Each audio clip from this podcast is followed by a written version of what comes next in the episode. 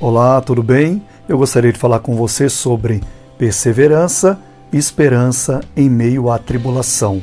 Romanos capítulo 5 fala sobre a esperança que temos na glória de Deus. Especificamente no versículo 3, fala que quando passamos por, pela tribulação, essa tribulação produz no crente perseverança. Deixa eu te fazer uma pergunta. O que a tribulação tem produzido na sua vida, no seu coração?